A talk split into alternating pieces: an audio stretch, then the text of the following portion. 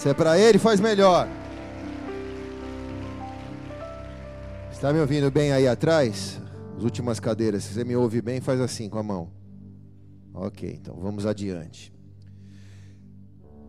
Essa é uma noite que eu não vou pregar, mas eu queria apenas compartilhar uma impressão, que eu posso dizer que é uma, uma impressão meteorológica profética dessa tempestade que nós temos vivido nos últimos tempos. Nesse ano, basicamente, a terra tem sido inundada por uma tempestade de catástrofes, de tragédias, de morte que nós temos que buscar a resposta na palavra de Deus. Amém ou não? Senão a gente vai ficar conjecturando, filosofando, cada um vai ter uma opinião, mas nós queremos saber o que a Bíblia pensa acerca desses dias difíceis que nós estamos vivendo na nossa geração. Amém ou não? Deixa eu fazer uma pergunta antes de começar. Quem aqui tem Bíblia, ou que traz para a igreja, melhor dizendo, Bíblia em papel? Levante a mão. Tá. Quem traz Bíblia eletrônica, levante a mão. Tá. Quem não levantou a mão não sabe o que é Bíblia. Bíblia é o manual de funcionamento do cristão, tá? É um livro que você tem que ler se você quiser funcionar bem. Você pode ler ou ela em papel ou ela digital. Então, se você não levantou a mão, você procure saber o que é uma Bíblia e compre ou uma em papel ou uma digital. Porque eu pensei em fazer uns marcadores desse, mas ninguém mais praticamente usa a Bíblia em papel, né? Tá bom, vou fazer então, aleluia. Os papéis são os mais antigos, né? A nova geração, nos flames ninguém tem Bíblia em papel. Alguém tem Bíblia em papel? Aê, aprenderam com os antigos, é isso aí. Aumenta só um pouquinho o meu retorno aqui. Então, se você tem uma Bíblia, se você não tem, pega carona com um cristão que está do teu lado hoje. E abra em Mateus capítulo 24, versículo 32. Aí, aqui nós encontramos o caminho das pedras para entendermos os dias difíceis que temos vivido. Diz assim o texto: Aprendei, pois, da figueira a sua parábola quando já seu ramo se torna tenro e brota as folhas, sabeis que está próximo o verão. Igualmente, quando virdes todas estas coisas, sabei que ele está próximo, mesmo às portas. Em verdade vos digo que não passará esta geração sem que todas estas coisas se cumpram. Passará o céu e a terra mas as minhas palavras jamais passarão. Daquele dia e hora, porém ninguém sabe, nem os anjos do céu, nem o filho, senão só o Pai. Pois como foi dito nos dias de Noé, diga Noé, assim será a vinda do filho do homem, do filho de Deus. Portanto, assim como os dias que antecederam o dilúvio, as pessoas comiam, bebiam, casavam-se, davam-se casamento, até o dia em que Noé entrou na arca. E eles não perceberam. Até que veio o dilúvio e levou todos. Assim também será a vinda do filho do homem ou do filho de Deus. Fica com a Bíblia aberta em Mateus 24. A gente vai ler bastante isso essa noite. Pai, quero te agradecer pelo privilégio de poder estar na igreja essa noite, reunido com os meus irmãos e com as minhas irmãs e saber que aqui o Senhor veio. Se o Senhor não estivesse aqui, seria inútil a nossa presença. Seria uma mera re reunião religiosa, Deus. Mas a tua presença nesse lugar transforma a atmosfera, o ambiente e faz com que a nossa vida seja transformada no meio desse ambiente de glória. Por isso, faz essa palavra saltar deste livro e vir servida na nossa vida, nos ajuda a entender esses dias difíceis e nos programar para vivermos ele de acordo com a tua expectativa acerca de nós e acerca da igreja. Eu me esvazio de mim porque nada tenho a dar, o Senhor sabe quanto eu preciso dessa palavra para cruzar as minhas tempestades pessoais Por isso, ao pregar, Senhor, também ministra a minha vida, para que eu não seja condenado naquilo que eu prego, mas para que eu seja pré-aprovado. Nosso compromisso é dar ao Senhor toda a honra, toda a glória e todo o louvor em nome de Jesus. Amém e amém. Se é para Ele, faz melhor. Se é para mim, não precisa nem aplaudir.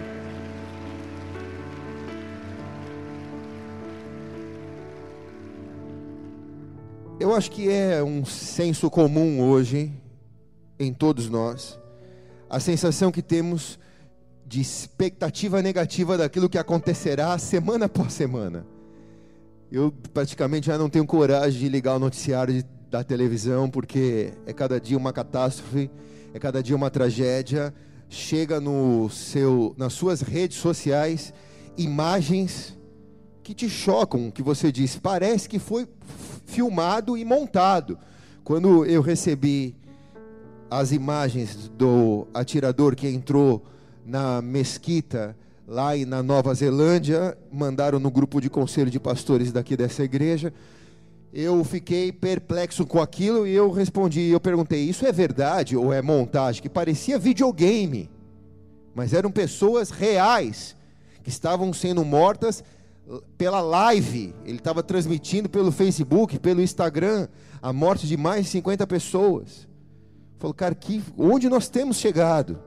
Mateus 24 diz que pelo multiplicar da iniquidade o amor de muitos esfriará.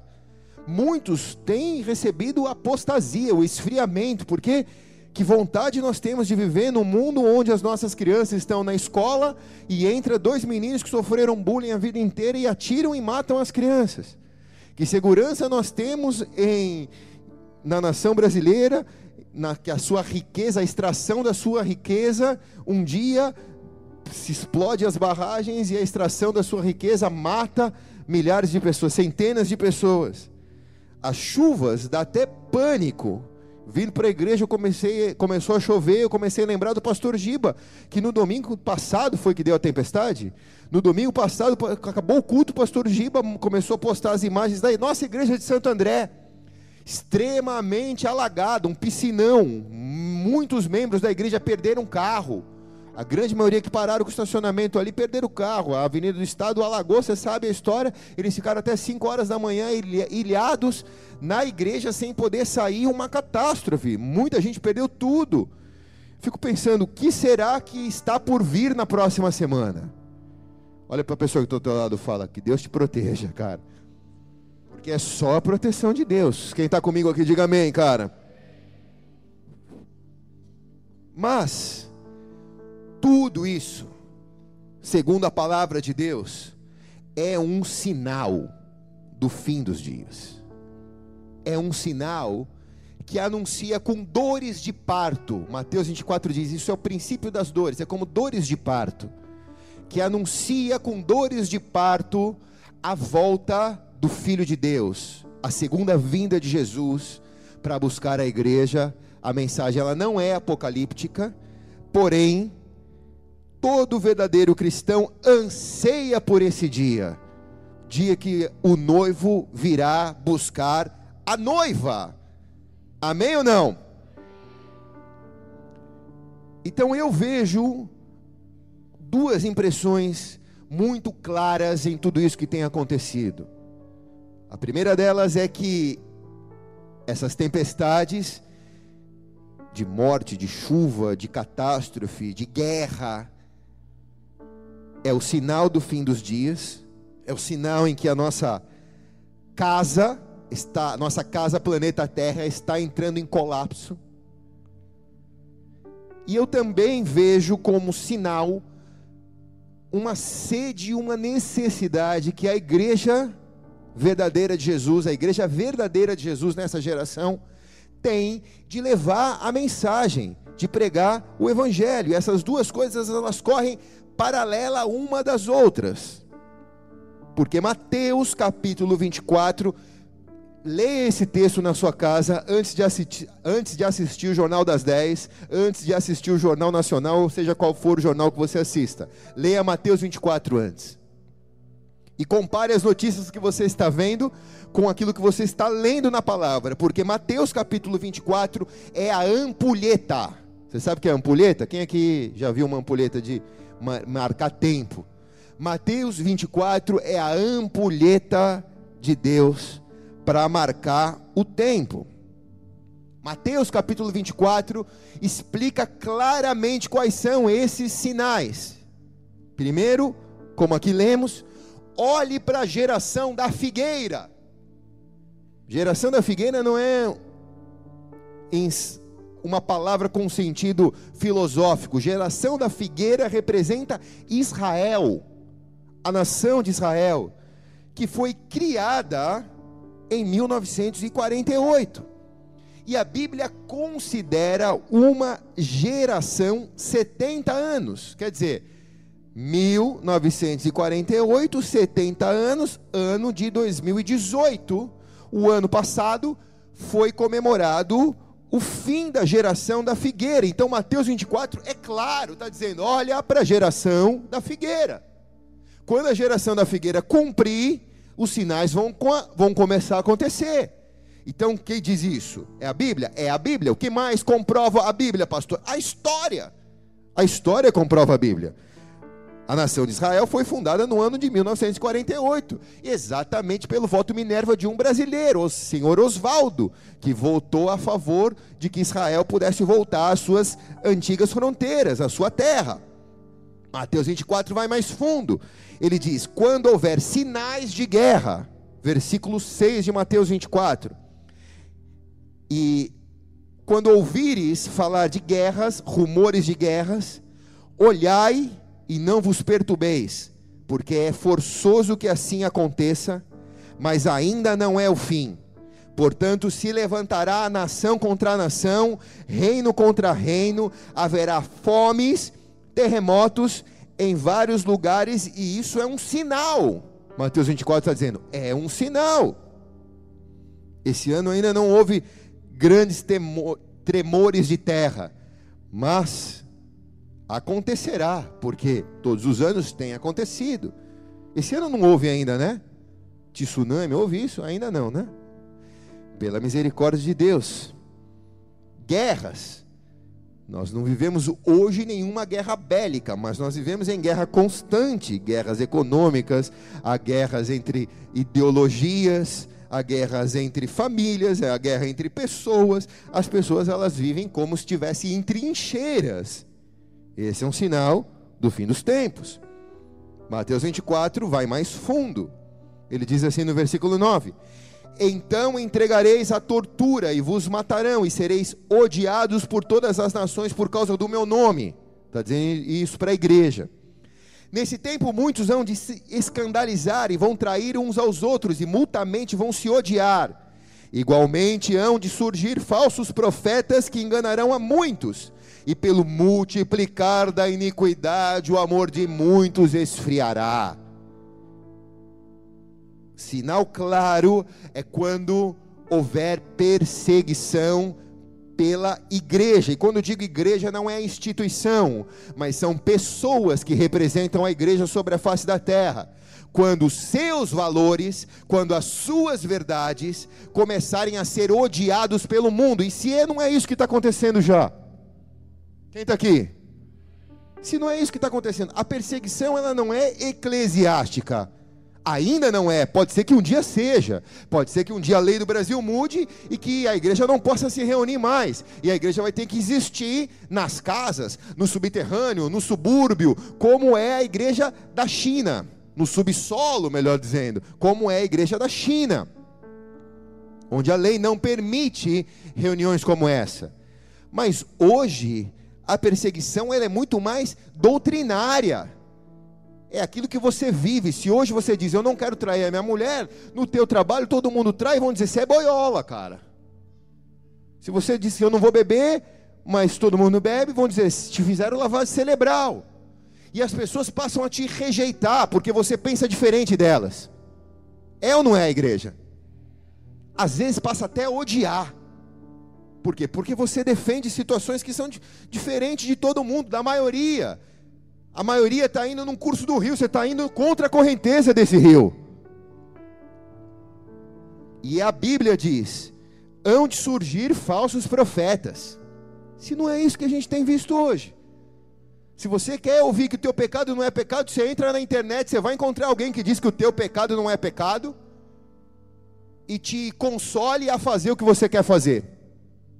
Pegando o contexto da Bíblia, tirando, pegando um texto da Bíblia, tirando do contexto e fazendo um pretexto para você viver o que você quer viver, que vai contra as escrituras de Deus e os princípios de Deus. Como há fanfarrice hoje dentro da, dentro da igreja. Como há pessoas que falam o que as pessoas querem ouvir. É um evangelho que não confronta o pecado. É um evangelho que leva o pecador a achar que está tudo bem com a vida dele, porque Deus ama a vida dele. Deus ama realmente a vida dele, mas Deus abomina o pecado. E o verdadeiro evangelho é uma espada de dois gumes, ela tem que cortar e fazer separação entre alma e espírito. Eu tenho que sair do culto desafiado a ser uma pessoa melhor essa semana. Esse é o evangelho de Deus, amém ou não?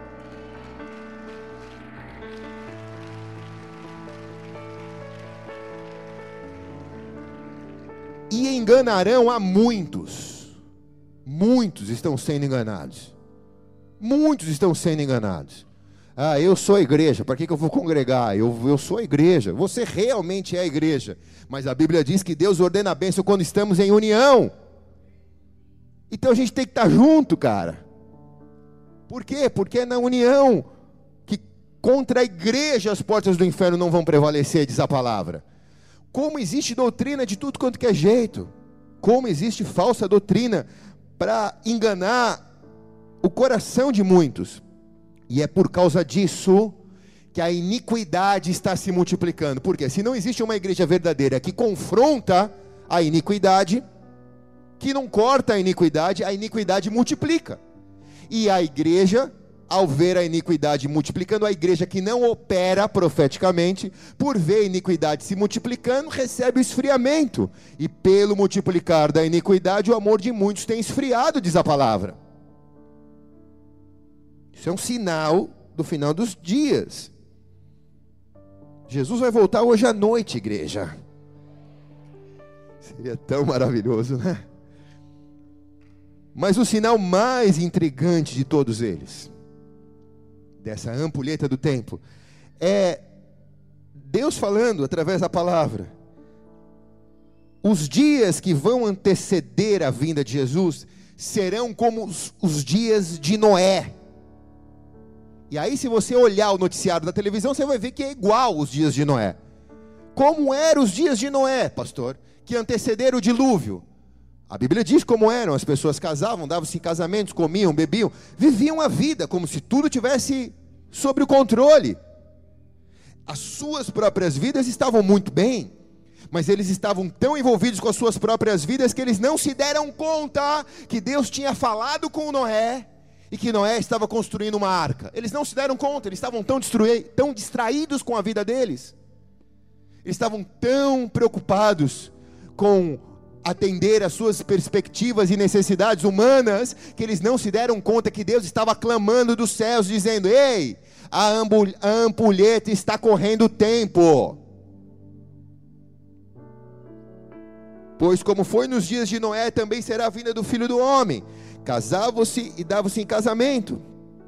Até que Noé entrou na arca, comiam e bebiam. Até que Noé entrou na arca e eles não perceberam Ei, olhe para cá. Há uma parábola na Bíblia que diz as virgens insensatas e as prudentes. E um dia eu vou pregar sobre isso, sobre o óleo delas. A verdade é que Jesus está voltando, igreja. E há sinais disso. E quando eu digo isso, não sou eu que estou dizendo, é a Bíblia. Cara. Há sinais disso, cara. Então eu tenho que acertar minha casa rápido. Eu tenho que consertar as coisas rápido. Talvez eu não sei quantos dias mais eu vou viver, quanto tempo mais eu vou estar com a minha vida disponível para consertar. Então eu preciso consertar. O que eu tiver que confessar, eu tenho que confessar. O que eu tiver que falar, eu tenho que falar. O que eu tiver que acertar, eu tenho que acertar. O que eu tenho que parar de fazer, eu tenho que parar de fazer. Por quê? Porque eu preciso estar atento. Eu não posso não perceber que o dilúvio está vindo. Eu preciso estar junto com Noé construindo a arca. A arca representa a igreja. Eu preciso estar junto com Noé construindo esse projeto que vai salvar a mim e a minha família. Mateus 24 são sinais claros. Tá aqui, cara. Claros.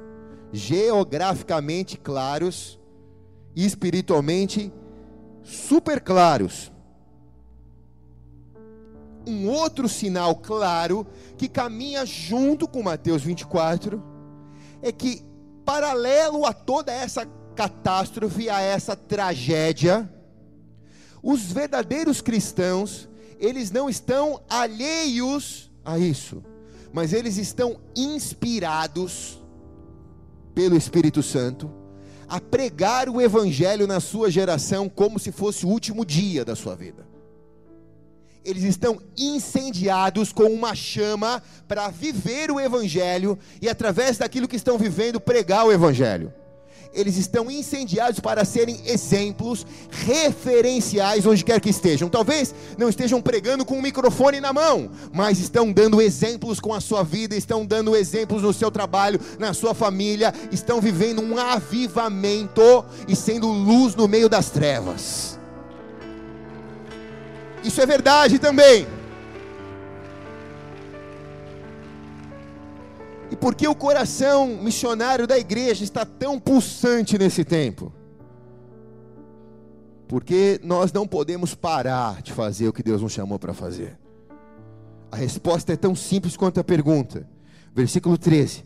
Mas quem perseverar até o fim será será e este evangelho do reino será pregado no mundo inteiro em testemunha a todas as nações, e então virá o fim. Cara, eu não sei se tu entendeu, mas olhe bem para cá. Mateus 24 é a ampulheta.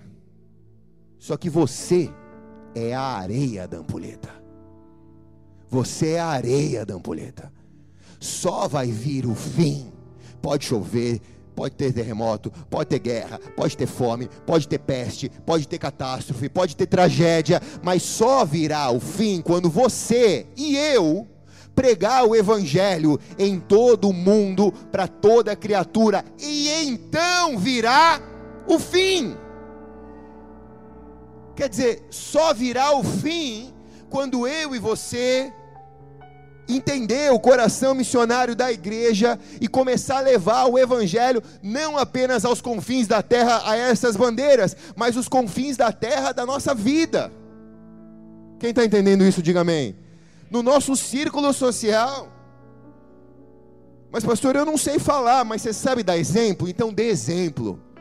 O exemplo fala mais do que as palavras.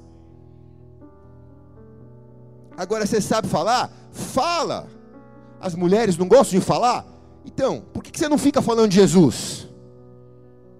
Aleluia. Para falar de Jesus, irmã, você pode falar à vontade. Ninguém vai te parar, ninguém vai te barrar, ninguém vai ficar balançando a cabeça fazendo de conta que está entendendo. Fala de Jesus, cara. Por que, que você acha que quando Jesus. Ah, não vou falar, não, vai que, que você acha que quando Jesus ressuscitou, a primeira pessoa que viu ele foi uma mulher? Para a notícia se espalhar mais rápido, né? Só que você lembra quando, quando a mulher chegou lá? Tava, tava Pedro, tava todos os caras lá reunidos. A mulher chegou e falou: Meu, Jesus ressuscitou, eu vi. Os caras falaram: Mentira. Ninguém acredita na mulher, né? Mas ela foi a primeira a revelar. Então vocês, meninas, que vão viver o Shavuot, que é o avivamento. Vocês vão começar algo tremendo nessa cidade depois desse Arena Santos.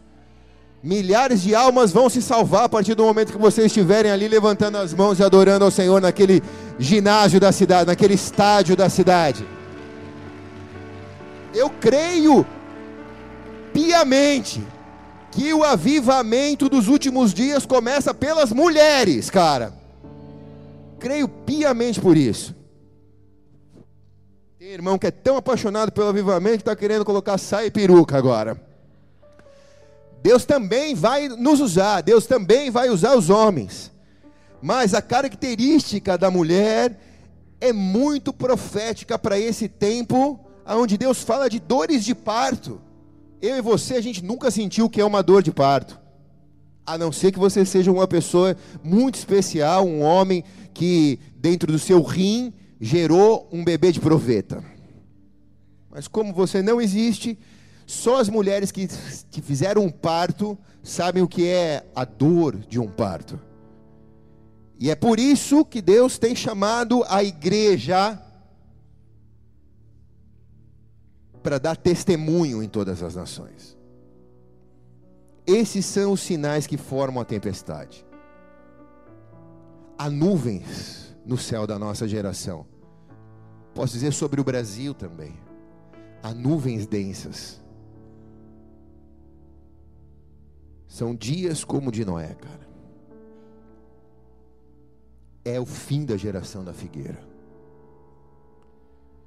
Há sinais no céu e há sinais na terra. E há um sinal dentro da igreja. A necessidade e o desejo que a igreja tem de levar o evangelho até os confins da terra. Esse é o cenário que nós estamos vivendo nesses dias atuais. É esse o cenário profético. Quem está entendendo aqui, diga amém. Então agora eu vou começar a pregar, tá? Abra a palavra do Senhor no livro de Marcos, capítulo 4. E como eu me programo dentro desse cenário profético? Se eu sou a verdadeira igreja, eu quero receber essa programação, cara. Atualiza o software hoje aqui, Espírito Santo. Porque se eu estou desatualizado e estou preocupado com as coisas dessa terra, miserável eu sou. Me ajuda a olhar para as coisas celestiais. Mateus, Marcos, melhor dizendo, 4:35. Naquele dia, quando já era tarde, disse: Passemos ao outro lado. E eles, tendo deixado a multidão, o levaram consigo. Assim como estava no barco, havia com ele também outros barcos. E se levantou grande tempestade de vento, e as ondas batiam dentro do barco de tal modo que ele enchia. Ele, porém, estava na proa, dormindo sobre uma almofada. E os discípulos o despertaram e perguntaram: Mestre, não se dá que pereçamos? Não se dá que vamos morrer? Não está se dando conta que nós vamos morrer? E ele, levantando-se, repreendeu a tempestade. Aleluia. E disse ao mar: Cala-te e aquieta-te. E cessou o vento e se fez grande bonança. E então ele lhe perguntou: Por que vocês são tão tímidos? Ainda não tens fé?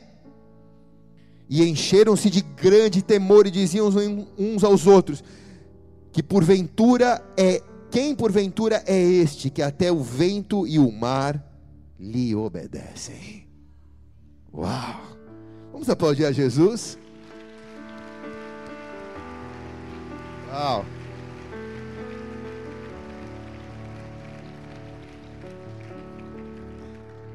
essas tempestades, elas se realizam a nível macro, mas também a nível micro.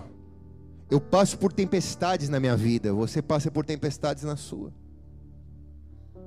Isso também é sinal dos tempos. Mas Marcos apresenta um Jesus que dá ordem à tempestade para que ela se cale, se aquete e que uma bonança encha.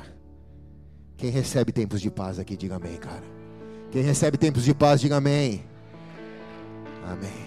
Vai, seu Luiz, bate as telhas direito.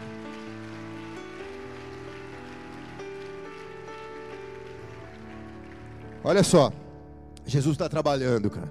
Ele está no ministério dele. Três anos para fazer tudo que ele precisa na terra. Ele não tem tempo para perder ele não tem tempo para descansar, ele vai descansar no céu. Ele está não saindo de férias no seu ministério agora, indo para Gadara. Ele está indo para Gadara, para a cidade do famoso Gardareno, para pregar o evangelho em Gadara. Ele não está indo lá para passar um final de semana e descansar. Até no descanso dele, ele trabalhava. Até no descanso dele, ele ministrava. Por quê? Porque isso não era a profissão dele, mas era o chamado dele. Era maior do que ele. Quem está aqui diz amém. Quando eu tiro os meus dias de descanso com a minha família, e aí eu estou em algum lugar, numa pousada, numa praia descansando, em qualquer, em qualquer lugar, as pessoas se acercam de mim e às vezes eu vejo desespero na vida das pessoas e, eu, e Jesus está falando para mim, fala com eles. Eu não vou falar, não, Jesus, eu estou de férias, eu não vou falar. Jesus está mandando eu falar, eu tenho que falar. Não tem férias para a igreja, porque esse é o chamado da igreja. Amém ou não? Você está no teu esporte, você vai ganhar alma para Jesus. Você está no seu lazer, você vai ganhar alma para Jesus. Você está na sua universidade, você vai ganhar alma para Jesus. Você está no seu trabalho, você vai ganhar alma para Jesus. Onde você estiver, você vai ganhar alma para Jesus. Esse é o seu chamado como igreja. Você é areia da ampulheta. Gadara significa fronteira nova ou obstáculo. Isso que significa a cidade de Gadara. Esse lugar para onde Jesus está indo, né? Gadara. Rapidinho, só para você conhecer: Gadara era uma cidade muito importante na época. Ela era a principal cidade das Decápolis romanas. Haviam dez cidades romanas na Galileia lugar aonde Jesus estava indo.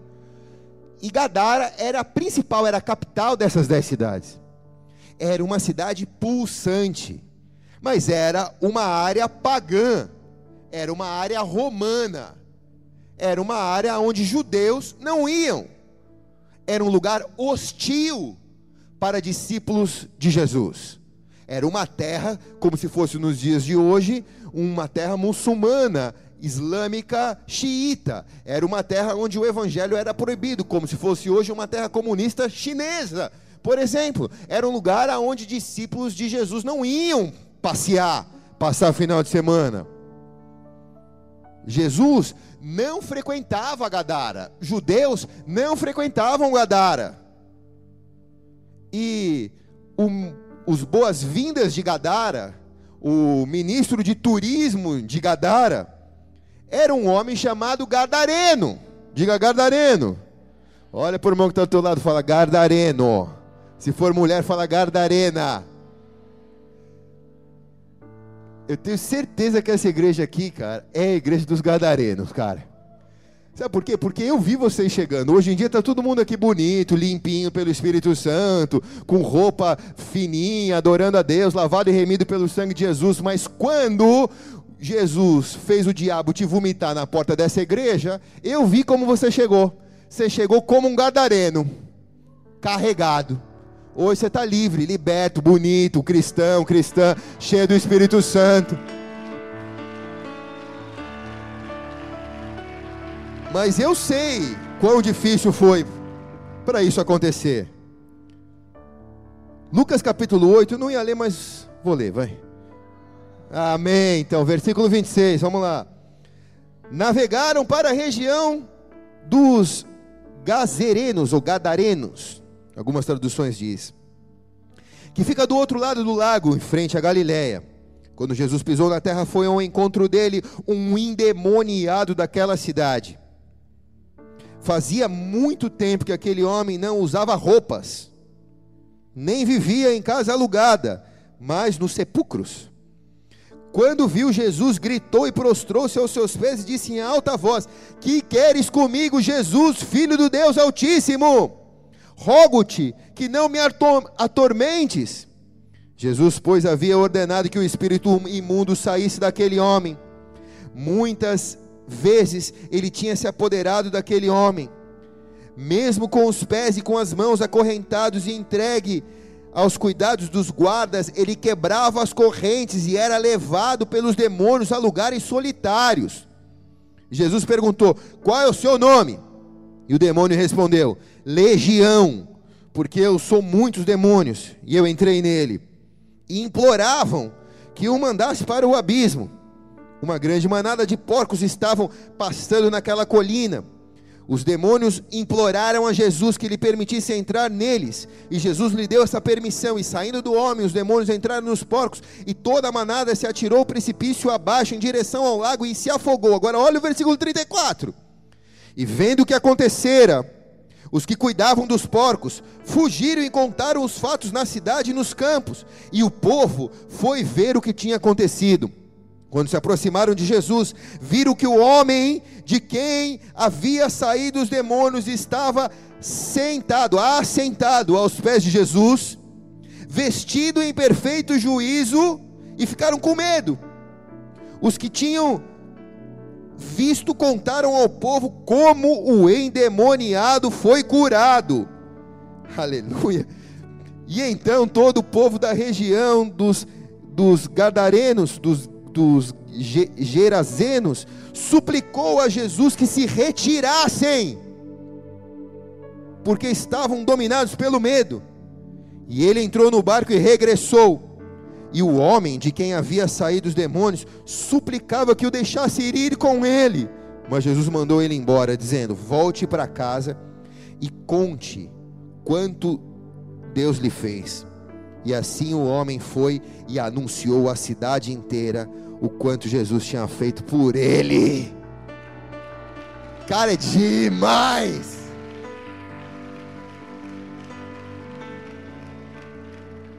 Você entendeu aqui?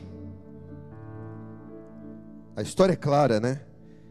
Sem brincadeira com os palmeirenses, tá? Que Jesus mandou para os porcos os demônios. Sem brincadeira com os palmeirenses.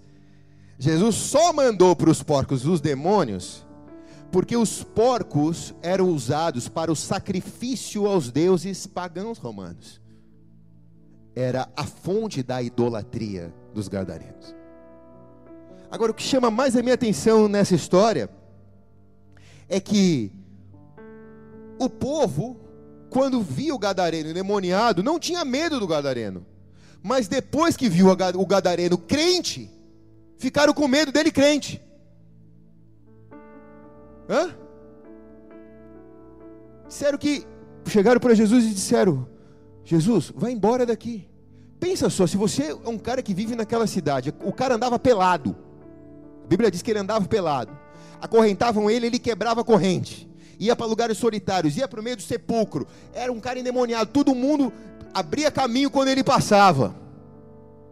Jesus vai ali, expulsa o demônio do cara, o cara está vestido, sendo discipulado por Jesus, sendo treinado por Jesus, e o povo, ao invés de dizer, Jesus, pelo amor de Deus, fica na cidade, cara.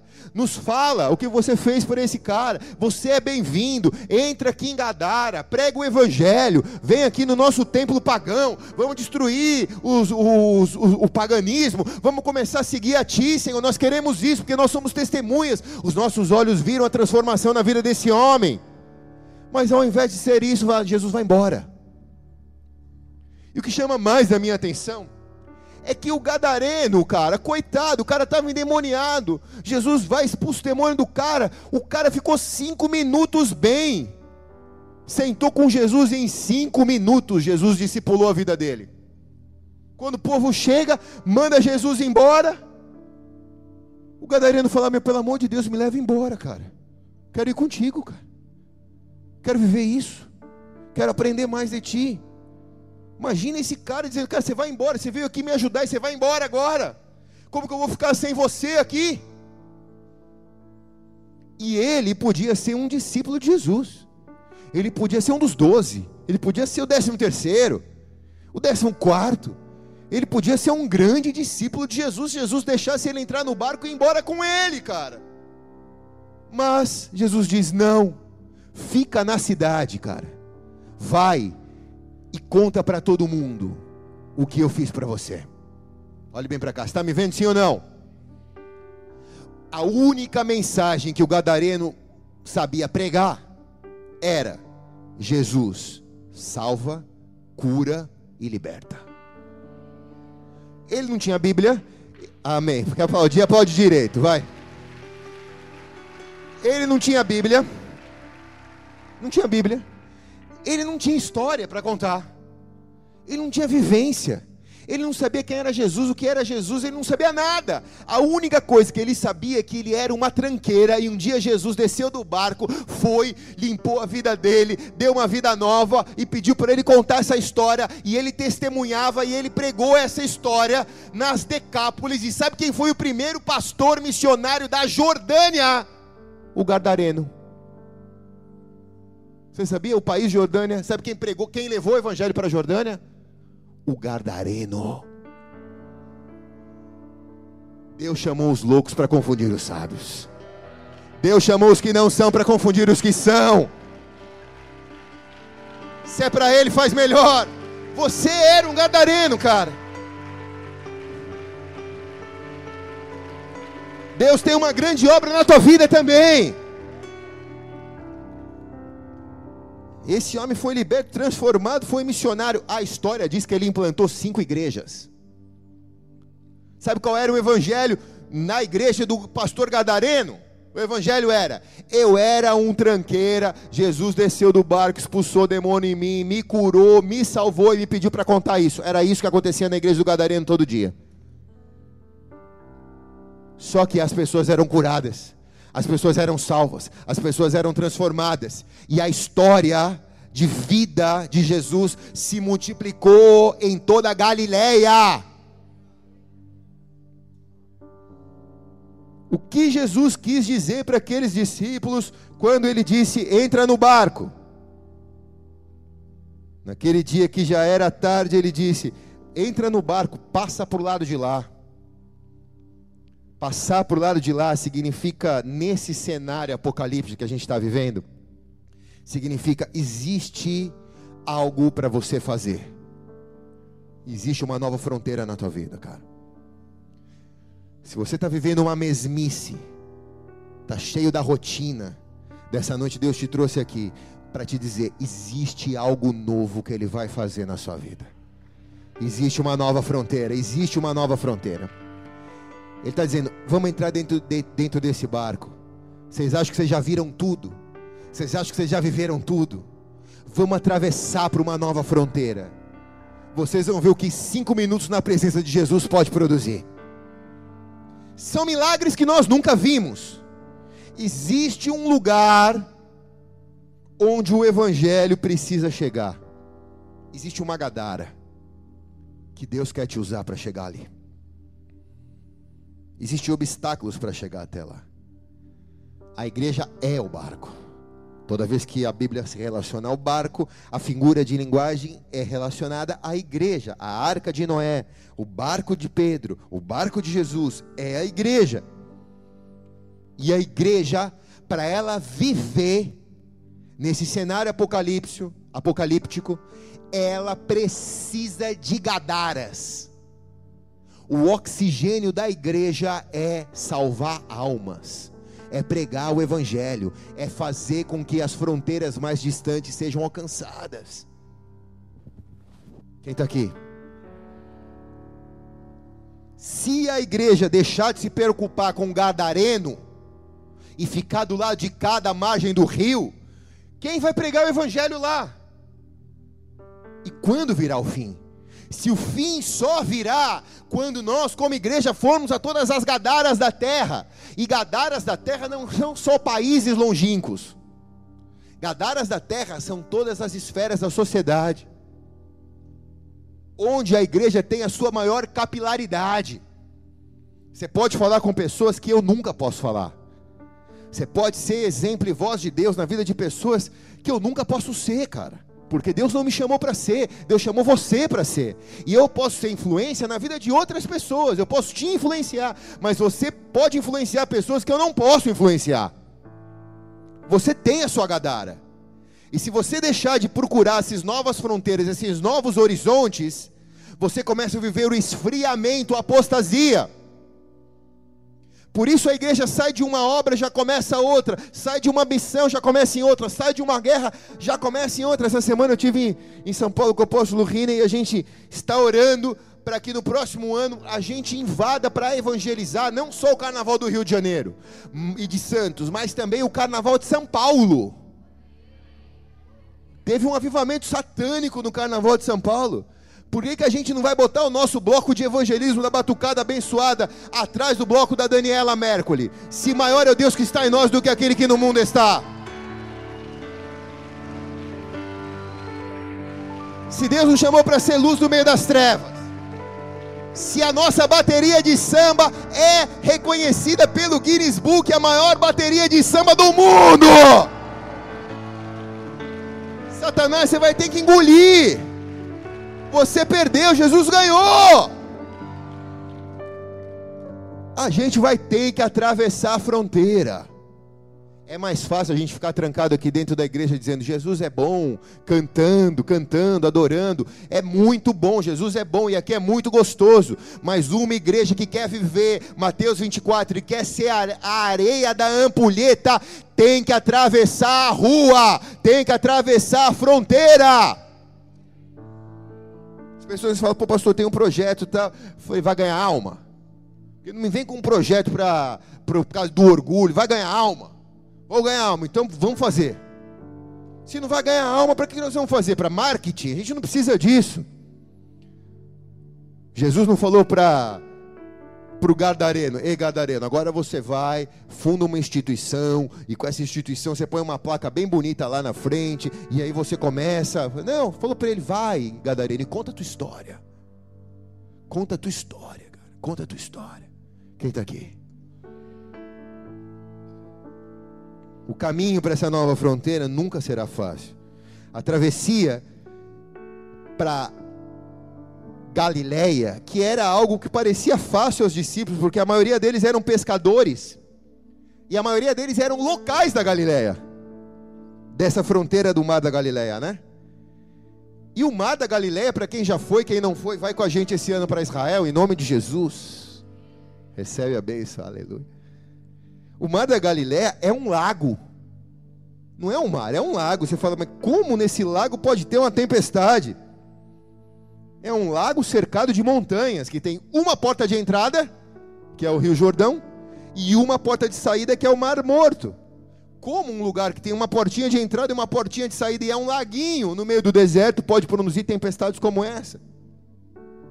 Só existe um, uma maneira de ter tempestade ali. Ela é produzida pelo degelo do monte Nebal. Em Israel tem um monte que tem neve. Quando há o degelo, há um fluxo grande de água que desce pelo Rio Jordão, de água gelada e que encontra o calor da Galileia e então esse encontro do frio e do calor produz uma grande tempestade no mar da Galileia. O lance ali é que a tempestade estava rolando. E o problema não era a tempestade, porque os caras eram tudo macaco velho de mar, tudo surfista, tudo pescador. Não tinha medo de tempestade, todo mundo sabia nadar ali dentro daquele barco. O problema é que a água começava a entrar dentro do barco. O barco ia afundar. O barco é a igreja. O barco ia afundar. E se levantou grande tempestade de vento, e as ondas batiam dentro do barco, de tal modo que o barco se enchia. O mundo tem passado por muitos problemas, mas nós estamos vendo o mundo de fora. Nós estamos guardados dentro da igreja. Só que agora, as águas parecem que estão começando a entrar dentro da igreja coisa que parecia tão distante de acontecer, agora já está acontecendo na sua família, ou nos seus familiares, ou você já conhece alguém que já viveu, que já sofreu. Antes era uma coisa que acontecia, que você dizia, ah, aconteceu, mas é era uma vez a cada 100 anos. Né? Pô, tiroteio. Agora tiroteio no Rio de Janeiro é diário. Tem um aplicativo que te mostra onde tem o tiroteio. Morreu alguém. Antes morreu alguém, era uma comoção. Agora morreu, morreu. No outro dia já morre outro, morre outro. A notícia muda. A água está começando a entrar dentro da igreja.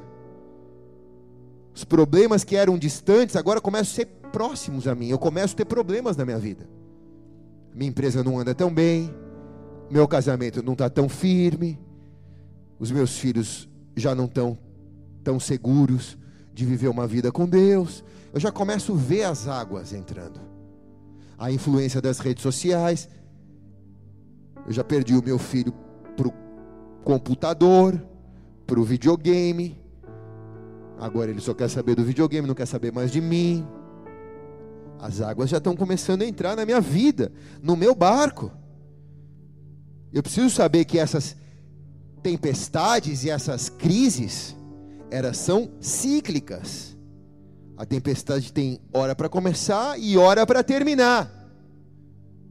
Mas ela não perdoa, quem está no meio dela sofre por ela. Você não está no meio de uma tempestade de chuva que nem essa que caiu essa semana aqui em Santos. Você diz: aqui não está chovendo, está chovendo só na casa do meu vizinho. O vai alagar só lá, aqui não vai alagar. Pega o justo e pega o ímpio. Pega o que crê e pega o que não crê. Estourou a nossa igreja de Santo André. É, há pecado dentro da igreja? Não tem pecado dentro da igreja. É que a chuva pega todo mundo. Mas ela tem tempo para começar e tempo para terminar. O que eu tenho que entender é que quando essa água começa a entrar dentro da minha vida, começa a tocar a minha família, há um propósito para isso. Deus está me treinando para coisas maiores ainda. Quem está aqui diz amém, cara. Vocês acompanharam no ano que a pastora lutou contra o câncer. Eu já vi naquele ano ela orando por pessoas com câncer e pessoas sendo curadas pela fé. E ela orava por ela mesma e ela não era curada. E eu dizia, mas por que, que acontece através da vida dela e não acontece na vida dela? porque tempestades e crises são cíclicas e elas são treinamento para nós. E hoje, se você me perguntar, pastor, qual foi o pior momento da tua vida? Foi o ano de 2014. E se você me perguntar qual foi o melhor momento da tua vida, eu vou falar, foi o mesmo ano de 2014 porque é maravilhoso você passar por uma crise, por uma tempestade, sabendo que Deus está te protegendo, Deus está te guiando. Mil vão cair ao teu lado, dez mil à tua direita, mas você não será atingido. Que o vale da sombra da morte não pode te ferir. Há um propósito de Deus para todas as coisas. Estas tempestades, elas são potencializadas exatamente pela questão das novas fronteiras. Quando mais você se envolve com as coisas de Deus, se prepara, porque mais tempestade vai vir sobre a sua vida. Mas por quê, pastor? Porque cachorro morto ninguém chuta. Antes você estava sem fazer nada, o diabo está falando: ah, legal, valeu, você não é um problema para mim.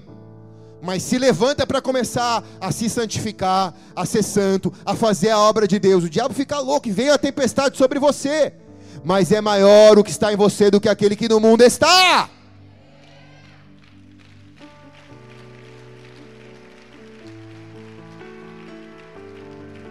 Então eu já estou acabando, tá?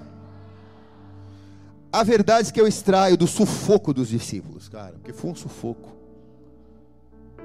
A verdade é que eles, no primeiro momento, eles foram autossuficientes. Quando a gente entra na tempestade, no primeiro momento a gente fala: não, não precisa acordar ele. Posso imaginar, a Bíblia não fala, mas posso imaginar Pedro falando: não, deixa, estou no controle, meu. Surfei aqui a minha vida inteira, naveguei aqui a minha vida inteira, pesquei aqui a minha vida inteira, deixa que eu cuido. Pode deixar, o barco não vai virar. Mas Pedro está entrando água, deixa o mestre dormir. Não acorda Jesus. Eles confiavam demais, eles eram autossuficientes. Salmo 127 diz: Se o Senhor não edificar a casa, em vão trabalhos que nela edificam. Se o Senhor não guardar a cidade, em vão vigia a sentinela. É importante nós termos a confiança, mas a nossa confiança está nele e não em nós. Você é bom demais nisso que você faz. Eu sei que você é bom demais nisso que você faz. Mas se você confiar, então quão bom você é no que você faz, você já começou a fracassar. Porque você só é bom porque Deus te capacitou para ser. A tua confiança tem que estar nele em nome de Jesus. Quem está comigo aqui, diga amém, cara. A autoconfiança deles foi denunciada. Porque chegou um determinado momento que a autoconfiança chegou no limite. Eu confio em mim até um certo ponto, pastor. Mas dali para frente já não dá mais, eu sei disso. Ali a sua autoconfiança foi denunciada. Perguntaram: Mestre, por que nós estamos morrendo? Foram acordar, Jesus disseram: Não, agora não dá, vai acordar. Não dá mais para esperar, nós vamos morrer.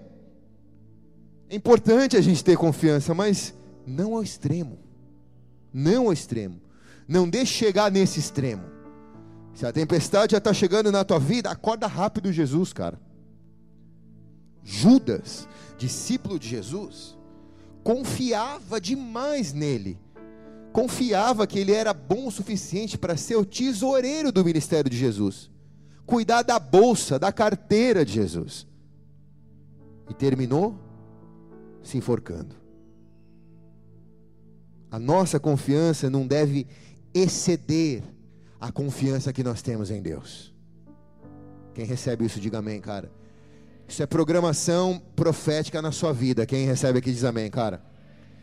Tempestade você vai passar, porque Mateus 24 diz que nós estamos passando.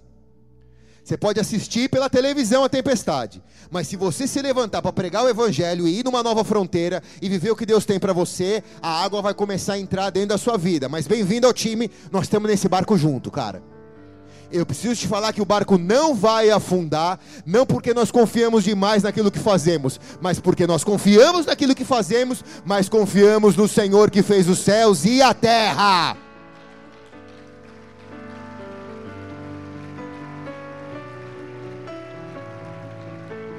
A nossa igreja se chama Bola de Neve Church. Church. Alguns falam crush, aquele refrigerante parecia uma Fanta, né? Bola de neve church, in Jesus e trust. Nós confiamos em Jesus. A timidez da fé deles impediram eles de se manifestar na geração deles. O versículo 40 diz que Jesus falou para eles, depois de ele, Jesus acalmar o mar, acalmar a tempestade, falou: "Que, que vocês são tímidos, cara? Vocês estão quietinhos. Vocês ainda não têm fé? Por que vocês estão em pânico? Por que vocês estão desesperados? Vocês estão no barco. A água está entrando, mas o barco não vai afundar.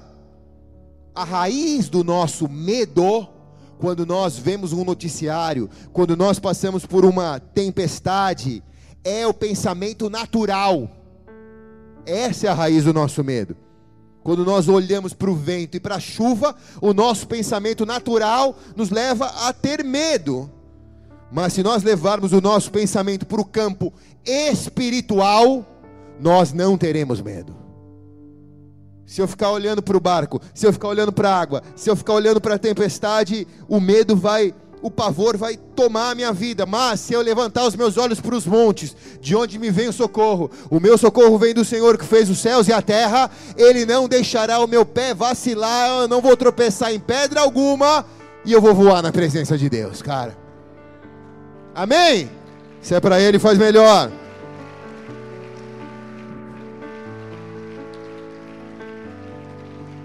E levantando-se, repreendeu o vento e disse: Cala a boca. Fica quietinho. E cessou o vento e se fez grande bonança. Você quer viver um tempo de águas tranquilas na sua vida? Acorda Jesus. Ele está no barco. Acorda Jesus. Só acorda Ele, cara. O mundo e a igreja estão enfrentando essa grande tempestade. O mundo está passando por essa crise. A igreja está navegando no meio dessa crise como barco. A igreja está passando por lutas porque ela está indo para as Gadaras, para as novas fronteiras. Nós temos enfrentado tempestades até chegar a esse lugar para ver os gadarenos transformados e ver os gadalenos implantando igrejas. E a única coisa que a gente tem que fazer é: ele está na almofada dormindo, ele está na cama dormindo. Por favor, acordem o mestre. Acordem o mestre. Jesus está dizendo: pode me acordar, eu estou pronto para servir. Estou pronto para ser acordado. Eu estou pronto para fazer a tempestade cessar. Eu estou pronto para trazer bonança sobre o Brasil. Eu estou pronto para trazer estabilidade sobre a economia brasileira. Eu estou pronto. Eu só preciso de economistas, homens e mulheres com, com compromisso celestial que me acordem nessa área. Que me acordem nessa área. Eu estou pronto para trazer paz sobre a família. Eu só preciso de uma pessoa dentro da família que me acorde. Quem está comigo aqui diz amém? Buscai, buscai e me achareis. Batei, batei e abri-se-vos-á. Eu só preciso que me acordem, Jesus está dizendo. Como que eu te acordo, Senhor? Ora, ora. A oração, ora. Dobra o teu joelho. Está difícil. Acorda, Jesus. Pastor, eu vou afundar. Deus me mostra que uma pessoa entrou essa noite nesse lugar com desejo de dar cabo de sua vida. Você disse: Eu vou para a igreja. E se Deus não falar comigo, essa semana eu vou dar cabo da minha vida. Eu não preciso que você se mostre agora. Você sabe que Deus está falando com você.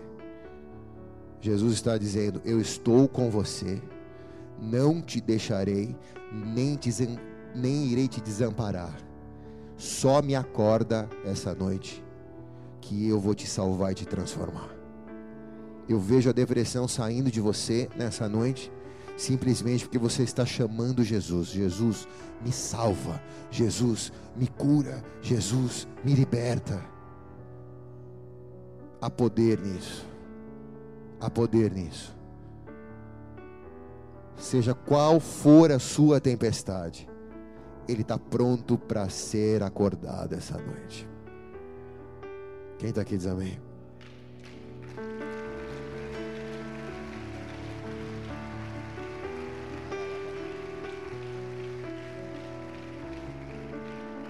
Se Jesus, se Mateus 24 é a ampulheta, e eu e você somos a areia, Deus depende de mim, Deus depende de você para cumprir o fim dos dias aqui na terra. Então tira os olhos de você agora e olha para as fronteiras. Não importa se você tem uma idade avançada. Não importa se você é rico ou pobre. Se você mora na Galileia ou em Jerusalém. Se você anda com roupa ou sem. Feche teus olhos, Deus tem uma obra com você.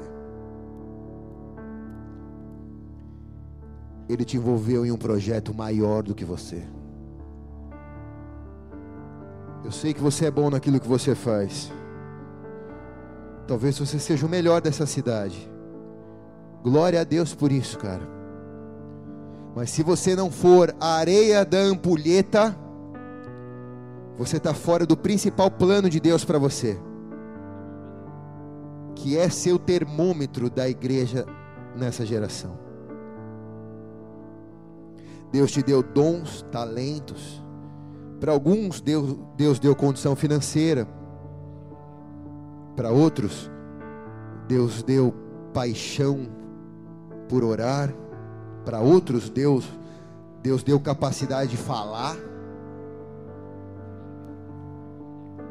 Alguns são tímidos, não falam, mas quando dobram o joelho para orar, acordam a Deus. Despertam a Deus nas madrugadas. Façam com que Deus olhem para você nessa noite. Chama a atenção dele.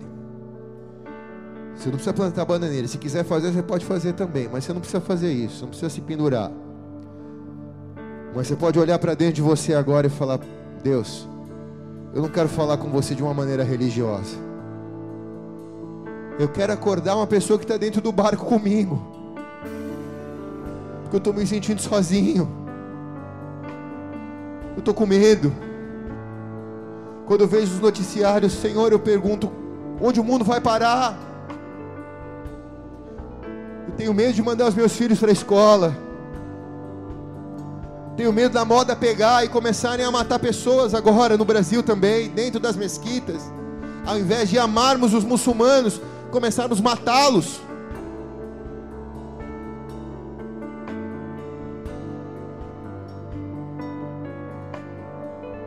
Deus te fez um grande homem de negócio.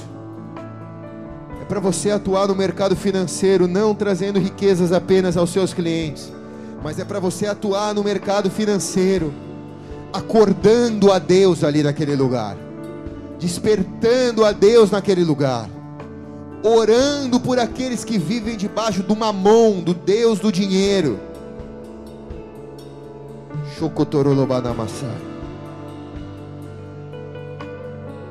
Deus quer ser acordado num orfanato.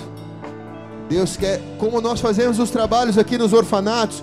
Por que, que nós vamos no orfanato, pastor? Porque nós vamos ali acordar a Deus naquele lugar e dizer: Deus, nós aqui estamos. Essas crianças pertencem a Ti, elas não vão se perder. Porque o serviço de capelania da igreja é tão forte? Porque nós vamos nos presídios, nós vamos nos hospitais para acordar a Jesus numa UTI e dizer: Jesus não permita que ele parta sem antes entregar a vida a ti.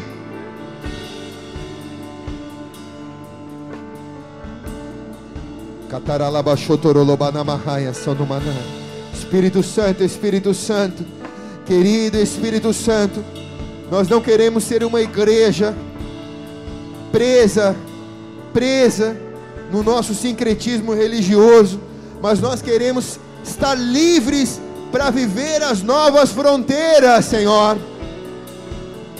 Se é para evangelizar no meio do carnaval de São Paulo, eis-nos aqui, Senhor. Se é para pregar o evangelho em nações muçulmanas, dá-nos a estratégia e eis-nos aqui, Senhor. Espírito Santo, querido Espírito Santo. Se você veio aqui pela primeira vez, segunda, terceira, se você nunca entregou a sua vida a Jesus, mas se você quer fazer isso nessa hora, ou se você já fez, mas sente da parte do Senhor de fazer, você não entra para uma igreja, você não faz parte de uma instituição, você entra para uma família. Família. Família. E se você faz isso agora, põe a mão sobre o seu coração, Pai, eu também. oro por cada um desses que estão entregando a sua vida a Ti nessa hora, Pai. Eu te peço que o Senhor possa marcá-los com a tua presença, que o Senhor possa guardá-los e livrá-los de todo mal. Que o Senhor possa protegê-los com a proteção da igreja de Jesus. Escrever o nome deles no livro da vida, onde jamais será apagado. E fazer eles, Senhor, a tua imagem, a tua semelhança. Eu quero abençoar cada irmão e cada irmã que fez esta oração pela primeira vez. Em nome de Jesus. E a igreja pode dar uma salva de palmas a Jesus bem alto. Vamos aplaudir e nos colocar de pé.